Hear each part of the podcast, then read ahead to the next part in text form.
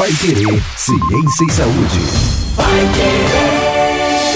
Olá, seja muito bem-vindo, muito bem-vinda você que nos acompanha em mais um episódio do nosso Pai Querer Ciência e Saúde. Começando agora, a gente conversa com a nossa professora bióloga Ana Paula Franco, que vai falar com a gente hoje sobre câncer.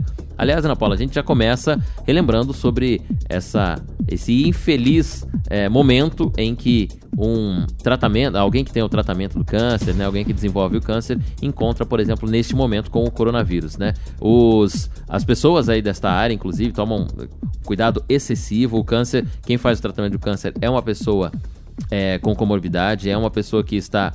É... é uma pessoa imunocomprometida. O sistema imune dela já está comprometido. Aí o que, que acontece? Quando ela tem um coronavírus que o próprio sistema imune precisa responder, e se eu estou em uma pessoa imunocomprometida, provavelmente esse sistema imune não vai funcionar direito. Aí que nós temos o problema por ser uma comorbidade. O tratamento, quem está com câncer e tratando esse câncer.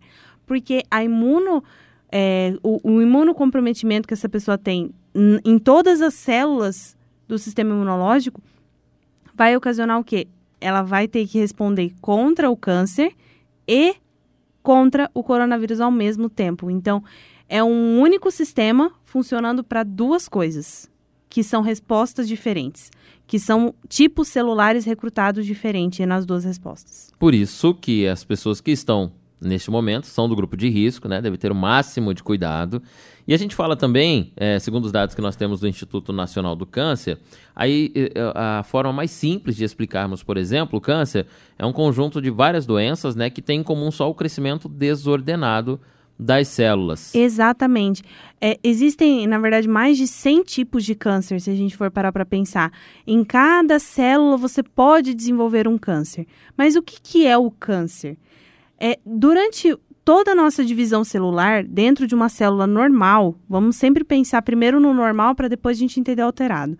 Uma célula normal, ela se divide de uma maneira organizada. Então, ela entra numa fase do ciclo celular que ela vai começar a divisão celular.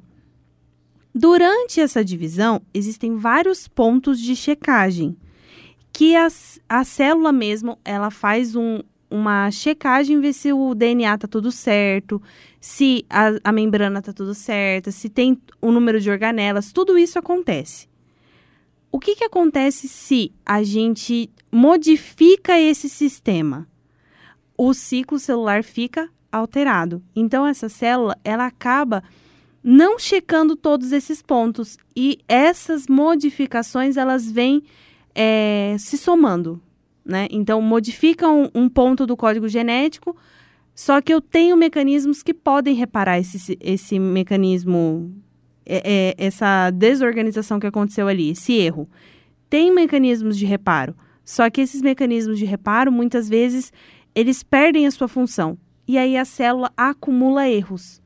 Erro atrás de erro, erro atrás de erro. Aí o que, que acontece? Eu tenho uma célula modificada, uma célula que já não é mais própria. Ela não é mais sua.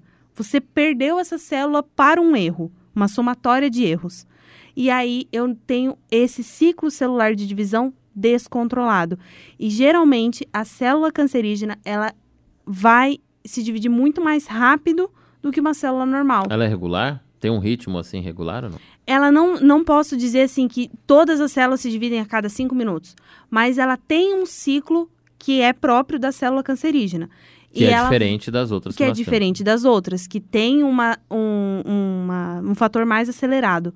Então, ela vai se dividir mais e vai fazer uma maior quantidade. Isso é o tumor que a gente fala, o tumor primário, tumor maligno primário, né? Depois que você, ah, eu, eu sei que eu tenho câncer, eu preciso retirar esse tumor, aí a, o que, que o médico pensa?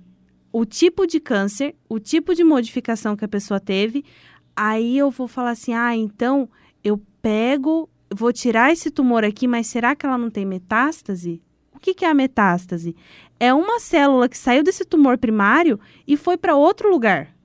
Pela corrente sanguínea, ela migrou para outro canto e ficou lá quietinha. Quando que ela vai começar a se dividir? Quando o tumor primário sair. A partir do momento que o tumor primário sai, eu tenho o start para essa célula que ficou em outro órgão alojado começar a se dividir. Aí a pessoa que teve o câncer de mama, por exemplo, ela vai lá e depois de cinco anos ela tem um outro câncer de pele, por exemplo. Ou o câncer de pele derivou um, um subtipo dentro do osso. Então eu posso ter variações. Essas metástases são justamente essa célula cancerígena que saiu do lugar de origem e se alojou em outro lugar. Ela está quietinha enquanto o tumor primário existir. A partir do momento que ele sai por cirurgia ou é, regressão, quimioterapia, radioterapia, ele regrediu, eu começo a, a, dar o start que aquela célula começa a se dividir. Bom, e se o, o câncer é essa divisão desordenada de células, por exemplo, ele pode vir é, naturalmente dentro do organismo ou relacionado a hábitos também, né, dentro do nosso organismo. Aí é o que eu te falo. O câncer, ele não tem um único fator. Ele é uma somatória de fatores. A qualidade de vida, sim, é um fator de risco. Se você não tiver uma qualidade de vida, você pode desenvolver.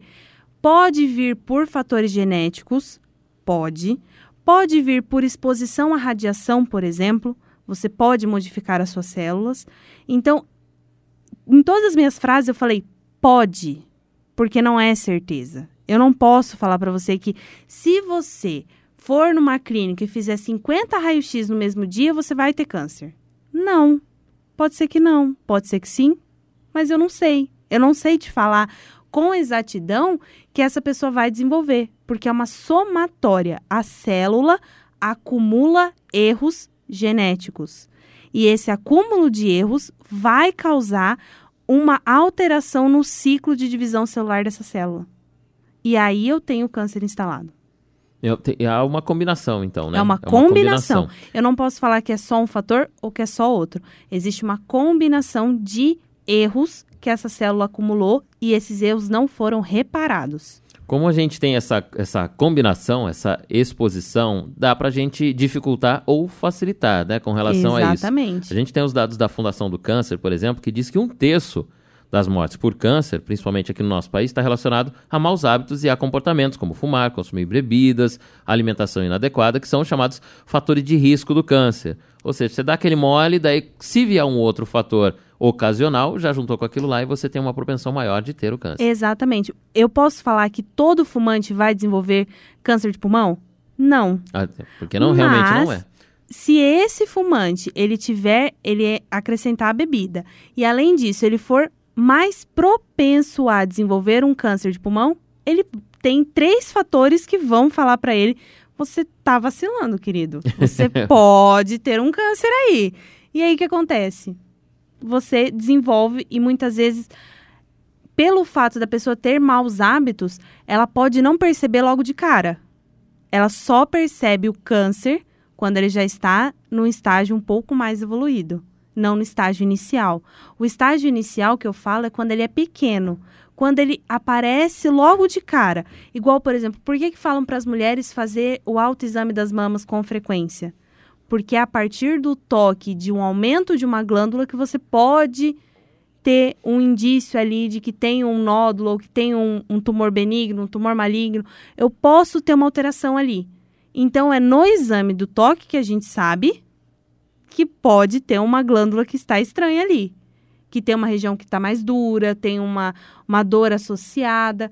Aí você começa a ter alguns links, alguns insights de que você pode ter alguma coisa errada ali.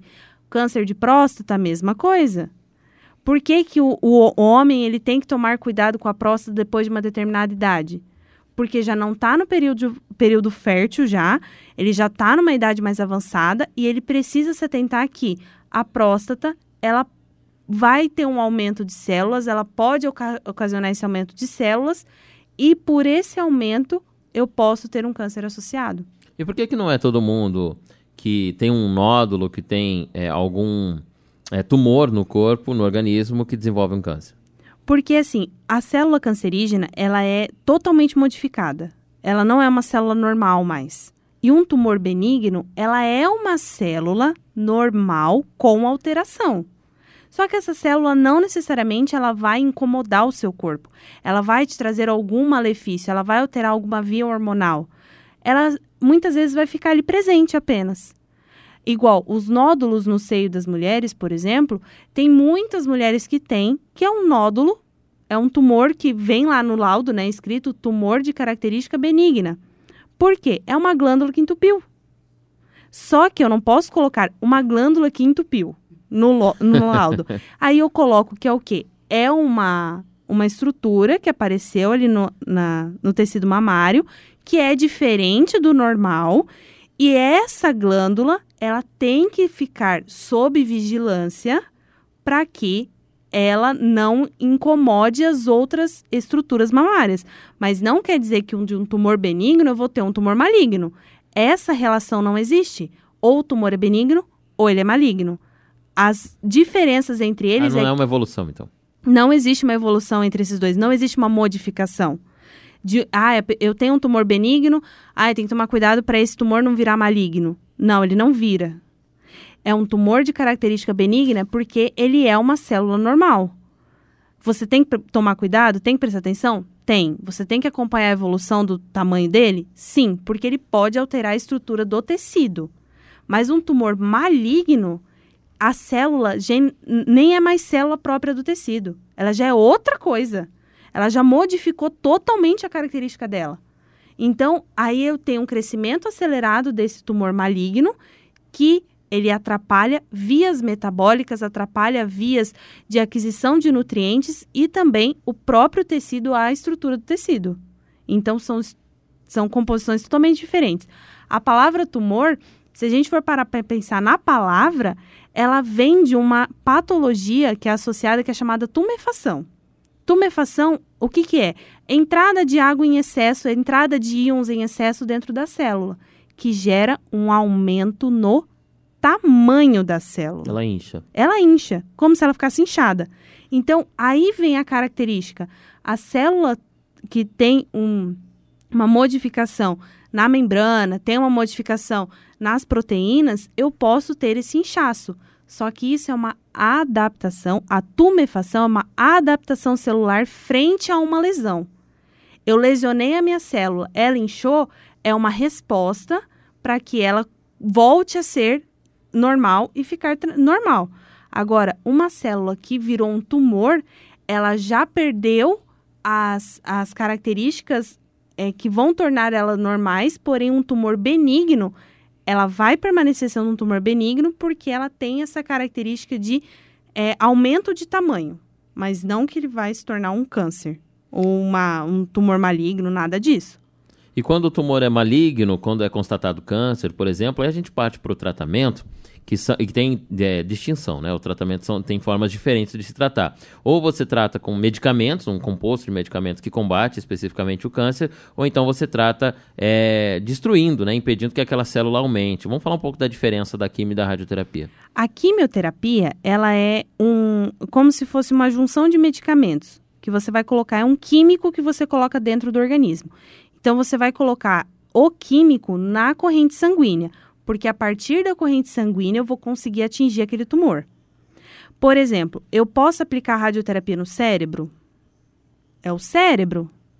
Eu posso danificar muitas outras estruturas. Então, talvez a quimioterapia seja o melhor caminho.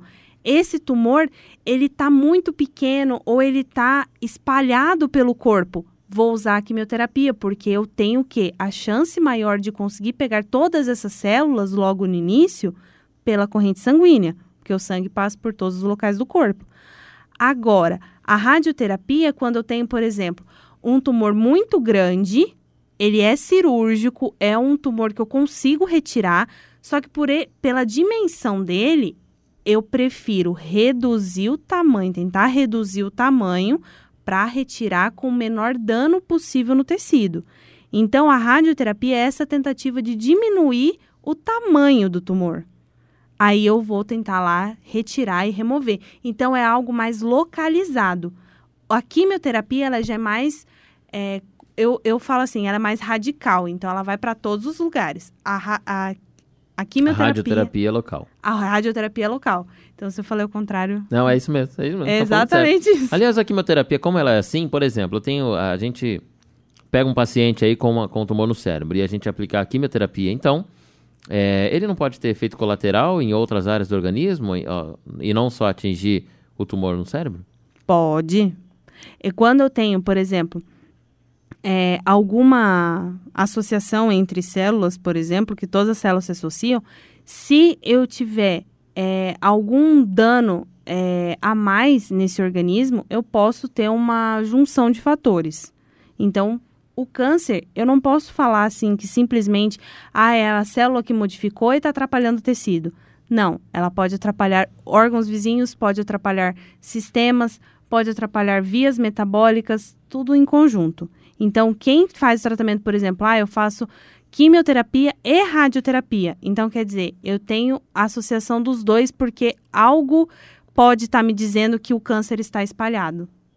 Não só em um local. Então, eu tento combater em vários setores. É como se eu pegasse falasse assim: ah, eu não sei onde está o bandido, eu vou atacar para tudo quanto é lugar, porque daí alguma, algum deles eu vou pegar. Então, pelo risco-benefício que a pessoa tem, é melhor eu fazer dessa forma do que não tratar. E tem uns tratamentos que são mais, mais fortes, provavelmente pelo câncer também, se desenvolver de uma forma diferente, que é, por exemplo, os transplantes, né? O transplante de medula é uma forma que mais ou menos você dá um reset aí na pessoa. Você e, tenta resetar o sistema. É, vai dar um reset no sistema, tira tudo, vamos começar tudo de novo, né? Tanto é que é comum nos transplantes assim, ou nos casos de tratamento dessa forma, a pessoa até comemorar, né? Um renascimento tal. Como é que é feito esse tipo de tratamento? Quando eu faço, quando a, a pessoa ela tem, ela vai realmente fazer um transplante, seja de um órgão ou seja do próprio sangue, né? Que daí a gente está falando aí de leucemia, que é um caso bem mais complicado, né? Que envolve o, a corrente sanguínea da pessoa, é um caso extremamente difícil de, de compreender. É, a pessoa, primeiro, eu preciso que esse sistema imune da própria pessoa, eu reduza ele a quase zero eu tentar diminuir muito o sistema imune dela. Por quê? Por quê? Porque esse órgão que vem de outra pessoa, eu posso, são células que não são próprias. Concorda? Uhum. Veio de uma outra pessoa. Então, o meu sistema imune, se ele estiver muito alto, ele vai começar a combater aquele órgão que é estranho, que não é próprio. Aí eu vou aumentando devagar esse sistema imune para que não haja rejeição do órgão. Para que não haja a a, a, rejeição completa dele. Pra então, que haja uma forma de compatibilidade gradual ali. Compatibilidade gradual, que é que é tipo assim, se por exemplo, você chega num lugar e você não não conhece ninguém, eu tenho que começar a conhecer devagar. Então esse órgão que chegou que é estranho, ele vai começar a falar assim: "Opa, não, ó, eu tô aqui, eu tô funcionando, eu sou normal" tá? Não me ataca, por favor. eu é vim para ajudar. Eu vim para ajudar, tá bom? ok, ó, foi tirado um, mas estou aqui no lugar. É tipo, é, é essa comunicação. Só que quando a gente fala em palavras, parece muito simples. Mas dentro do nosso corpo, a gente pensar que as células que não falam, né? Elas expressam receptores, elas eliminam moléculas, elas sinalizam através de moléculas e através da junção com outras células eu vou ter um período de cicatrização, porque eu tive pontos ali que eu tive que fixar esse órgão no lugar. E além disso, eu tenho todo um processo de reconhecimento, que esse corpo vai ter que começar a aumentar a imunidade devagar para que o sistema imune entenda que aquele órgão novo é próprio. Tá, não é, é para ele atacar. A gente está falando de um órgão, né? De um momento. E quando é no, no, no, no sangue, nos ossos, aí é uma complicação muito maior. No sangue é muito mais complicado quando é sangue e osso. Por quê? Porque ali eu envolvo muitos fatores. Não dá para transplantar todos os ossos não do dá corpo, pra, né? Não dá para você modificar tudo, mas você tem que ter uma alta compatibilidade, por isso que quando você vai fazer doação de medula, eles fazem uma série de exames em você. Por quê? Porque eles precisam saber a sua compatibilidade. E às vezes você é compatível com uma pessoa que mora lá no Japão. Por quê? Porque essa compatibilidade não, não é entre parentes. Não quer dizer que eu e minha mãe temos alta compatibilidade, ou irmãos gêmeos têm alta compatibilidade.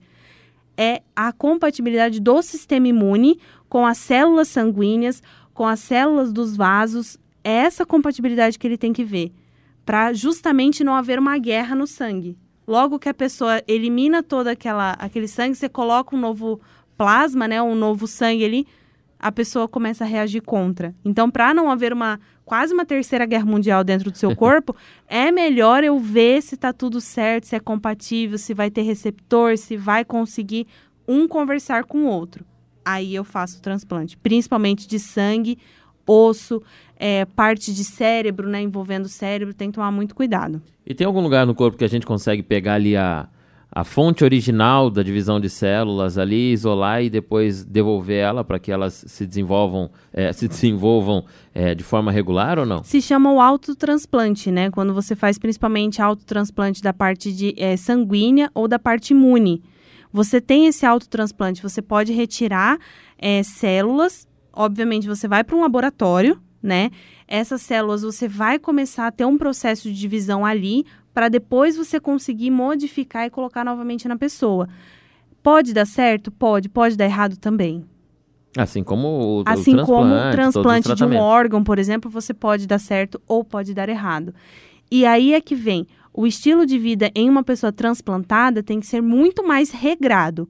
A pessoa ela já tem que ter uma qualidade de vida excelente, ela vai ter que ter um estresse mínimo, porque qualquer alteração metabólica que eu tenha nessa pessoa, eu posso rejeitar o órgão, eu posso começar um ataque autoimune, eu posso começar de uma infinidade de coisas. Bom, como tudo que a gente fala aqui, depois de descrever todo esse cenário é, do câncer, do tratamento, do transplante, é, quando a gente tem um, um, um organismo muito mais próximo do, do saudável, quando aparece um momento desse, por exemplo, desenvolvimento de um câncer, o tratamento, ou até o caso do transplante, a recuperação, a adaptação, tudo é muito mais fácil. É né? tudo mais fácil. Se você tem um organismo saudável, sem nenhuma comorbidade, né, sem nenhuma outra doença, apenas o câncer desenvolvendo ali, muito mais rápida a recuperação, você tem uma chance muito maior de tudo dar certo, você tem a quimioterapia pode funcionar com louvor dentro daquele organismo, mas se, por exemplo, você já tiver uma obesidade, não tiver lá aquela alimentação excelente, tiver muitas outras coisas,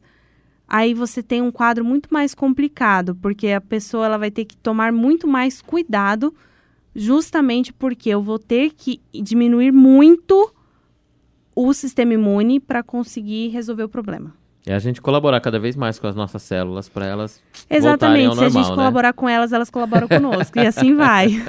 Bom, a gente falou sobre o câncer por aqui, aliás, é, sobre os tipos né, e as formas de tratamento de câncer também. E é claro que você também que está ouvindo a gente aí, se tem alguma dúvida ou se conhece alguém que tinha alguma dúvida sobre, pode compartilhar o nosso Pai Querer Ciência e Saúde. Hoje o papo foi câncer e a gente na próxima segunda-feira traz mais informações sobre mais uma patologia ou sobre saúde com a professora Ana Paula Franco, que está sempre por aqui, toda segunda-feira, às três da tarde, em um episódio novo do nosso Pai Querer Ciência e Saúde. Você é nosso convidado, como sempre. Na semana que vem, mais um episódio, você pode conferir com a gente. Até lá!